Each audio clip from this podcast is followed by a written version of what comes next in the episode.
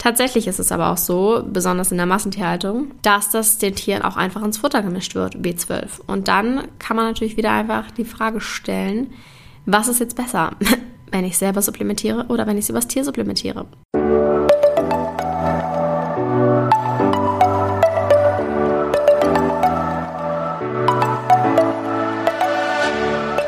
Moin und herzlich willkommen zu einer neuen Folge des Eat Pussy Not Animals Podcast, der Podcast, der dir den Einstieg in die vegane Ernährung erleichtern soll. Moin Freunde und herzlich willkommen zu einer neuen Podcast-Folge von mir. Wir starten heute ganz quick and easy rein mit einer weiteren Folge in unserem kleinen Nährstofflexikon, vielleicht einer der wichtigsten Folgen. Nämlich möchte ich heute mal über Vitamin B12 sprechen. Ich habe tatsächlich über das Thema schon mal eine Folge aufgenommen, aber ich dachte mir trotzdem, muss es mit in dieses Format rein, weil das ja irgendwie quasi der kritischste Nährstoff eines Veganers oder einer Veganerin ist und auch so der, über den man irgendwie am meisten hört. Also auch Menschen, die sich irgendwie nicht besonders mit veganer Ernährungsweise auskennen, haben vielleicht schon mal davon gehört, dass man als Veganer in wenig Chance hat, Vitamin B12 über die Nahrung aufzunehmen. Was aber viele von diesen Menschen bestimmt nicht wissen, ist, dass nicht nur VeganerInnen B12-Mängel haben können. Und dass es auch sehr oft bei MischköstlerInnen vorkommt, dass diese einen Vitamin B12-Mangel haben und tatsächlich VeganerInnen oft einfach aus dem Grund nicht betroffen sind, weil sie eben darüber aufgeklärt sind und supplementieren können. Das wurde besonders mal in einer Studie an Kindern festgestellt. Da hat nur 10% der veganen Kinder einen Vitamin B12-Mangel und bei den Mischköstlerkindern war es viel, viel mehr. Also das ist erstmal der erste super, super wichtige Punkt. Nur weil du dich nicht vegan ernährst, heißt das nicht, dass du nicht auch einen B12-Mangel haben kannst.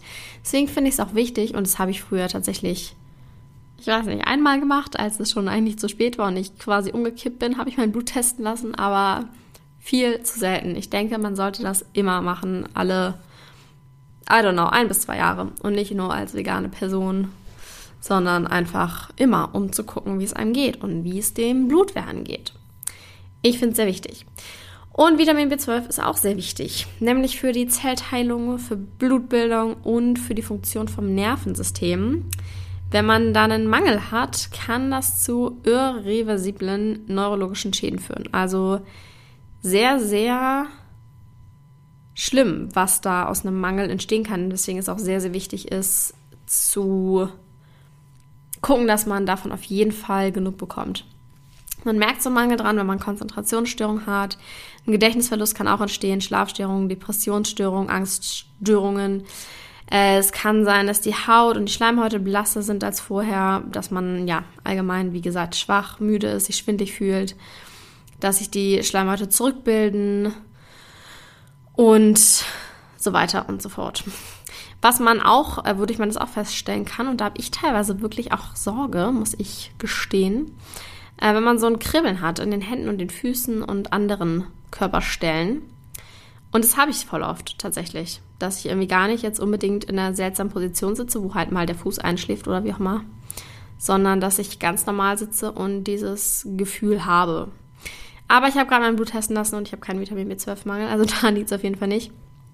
Ähm, ja, man sollte auf jeden Fall so einen Mangel frühzeitig erkennen, bevor schlimme, nicht mehr reparable Schäden auftreten. Und ja, die Deutsche Gesellschaft für Ernährung die DGE empfiehlt einen täglichen oder sagt, dass der menschliche Organismus 3 Mikrogramm B12 pro Tag benötigt. Oder 4 Mikrogramm habe ich von verschiedenen Quellen gelesen. Ähm, tatsächlich ist es so, dass dieses Vitamin nur von Mikroorganismen hergestellt wird, also von Bakterien oder Algen zum Beispiel. Man könnte also auch so gesehen sagen, dass Vitamin B12 sich im Boden befindet. Ähm, somit auch leider, kommt es leider fast nur in tierischen Lebensmitteln vor, weil es in den Verdauungsorganen der Tieren von Mikroorganismen produziert wird.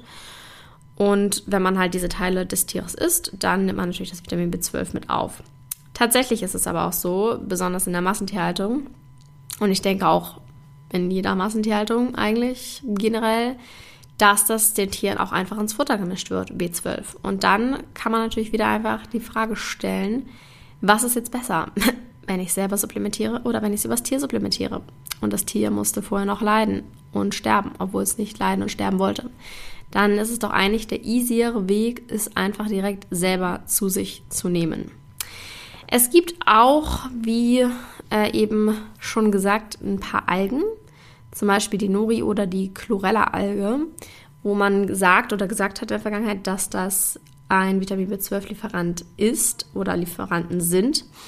Ist allerdings noch nicht genügend erforscht, um da zu sagen, dass das den Bedarf decken könnte, sollte.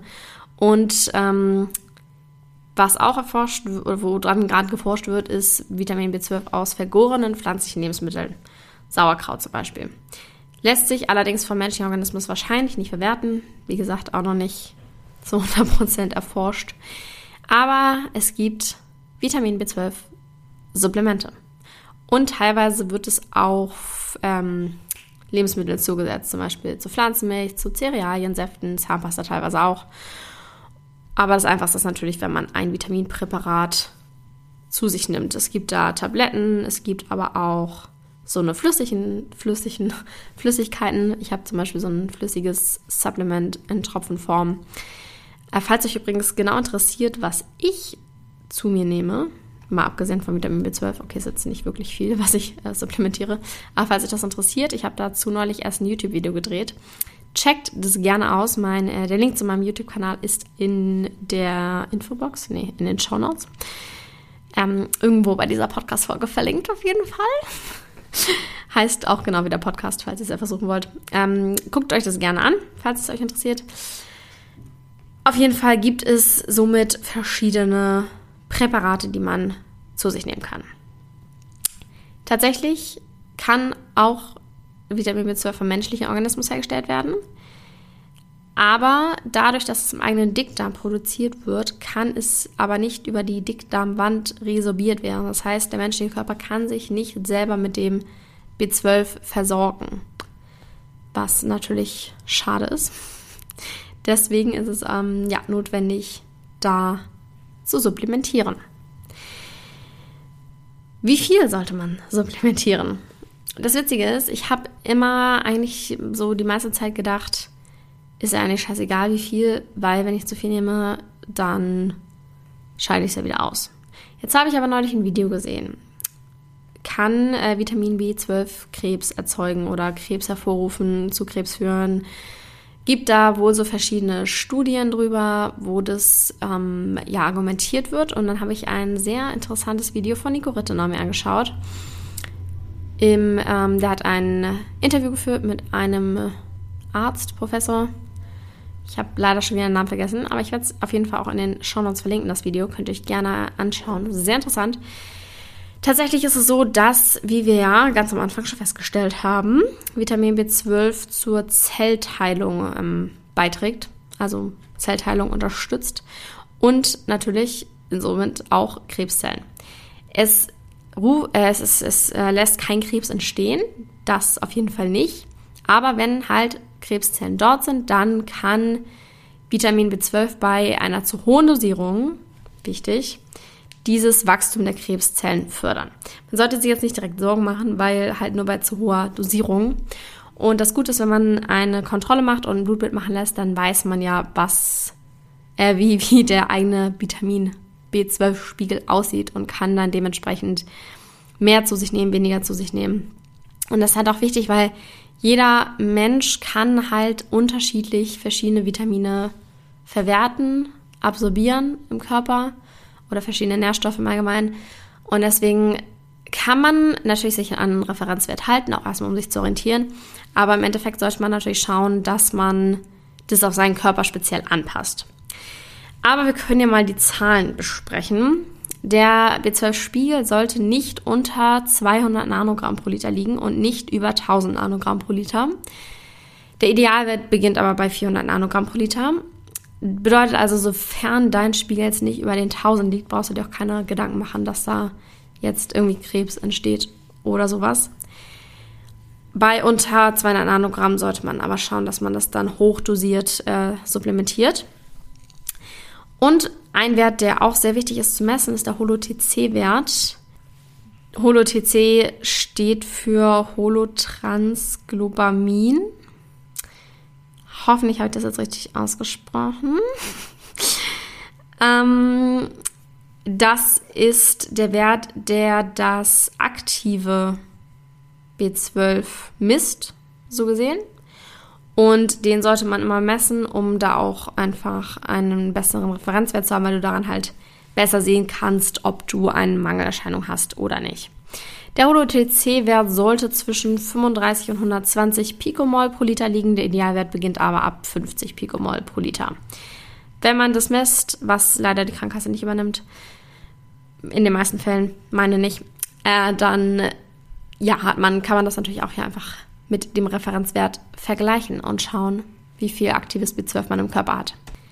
Nico Rittenau empfiehlt, dass man, wenn man jetzt zum Beispiel anfängt, sich vegan zu ernähren, erstmal einen Ist-Wert misst von den Blutwerten, die aktuell sind. Oder bevor man anfängt, irgendwas zu supplementieren. Dann nach sechs bis zwölf Monaten mal eine Kontrolle durchführt, wie es angeschlagen hat, wie der Körper das Ganze aufnimmt und verwerten kann. Und dann so als erwachsener Mensch alle ein bis zwei Jahre das einfach im Rahmen einer normalen Untersuchung kontrollieren. Jetzt haben wir immer noch nicht geklärt, wie viel man dann äh, zu sich nehmen sollte. Pro Zeiteinheit kann nur eine gewisse Menge an B12 aktiv aufgenommen werden. Es gibt den aktiven Weg oder die passive Diffusion, über die man es aufnehmen kann.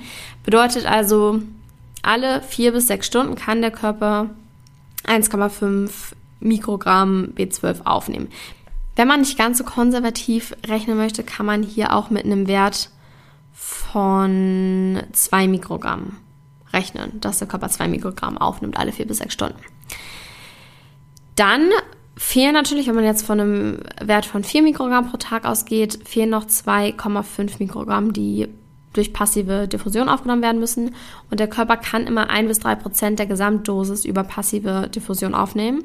Wenn wir es konservativ rechnen mit 1 Prozent, ergibt sich daraus, dass man 250 Mikrogramm aufnehmen müsste, um eben die 2,5 Mikrogramm herauszubekommen am Ende, weil 1 Prozent von 250 ist 2,5.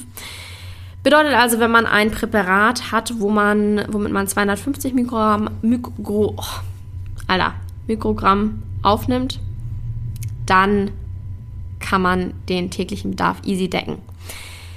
Nico Rittenau hat das Ganze noch ein bisschen runtergeschraubt, nicht ganz so konservativ, nämlich mit 2 Mikrogramm aktiv und 2% passiv. Und dann kommt man so auf 100 bis 150 Mikrogramm pro Tag. Ich glaube tatsächlich, mein Präparat, was ich aktuell besitze, hat äh, tatsächlich etwas mehr. Ähm, es ist etwas, etwas mehr drin. 8000 Prozent stand da vom täglichen Bedarf. Dann würde das bedeuten, dass in meinem Präparat 320 Mikrogramm drin sind. Und das ist natürlich dann ein bisschen zu hoch, aber mein äh, Wert hat jetzt nichts Auffälliges festgestellt, deswegen werde ich es jetzt erstmal so weiternehmen. Ja, ich denke, wenn ich es jetzt auch ein paar Monate zu viel genommen habe, wird es auch noch keinen irreparablen Schaden anfügen bezüglich dieser Krebsgeschichte. Was ich persönlich früher aber immer dachte, ist, dass man einfach, ähm, wenn man ganz, ganz viel aufnimmt, dass der Körper das dann quasi speichern kann. Ist aber tatsächlich nicht der Fall, weil wir ja gerade gesehen haben, nur alle vier bis sechs Stunden kann überhaupt was aktiv aufgenommen werden. Und der Rest dann halt über passive Diffusion. Na klar würde man dann mehr aufnehmen, wenn man halt auch insgesamt mehr aufnimmt, aber das Aktive würde halt, ja, trotzdem nur alle vier bis sechs Stunden 1,5 Mikrogramm, sein.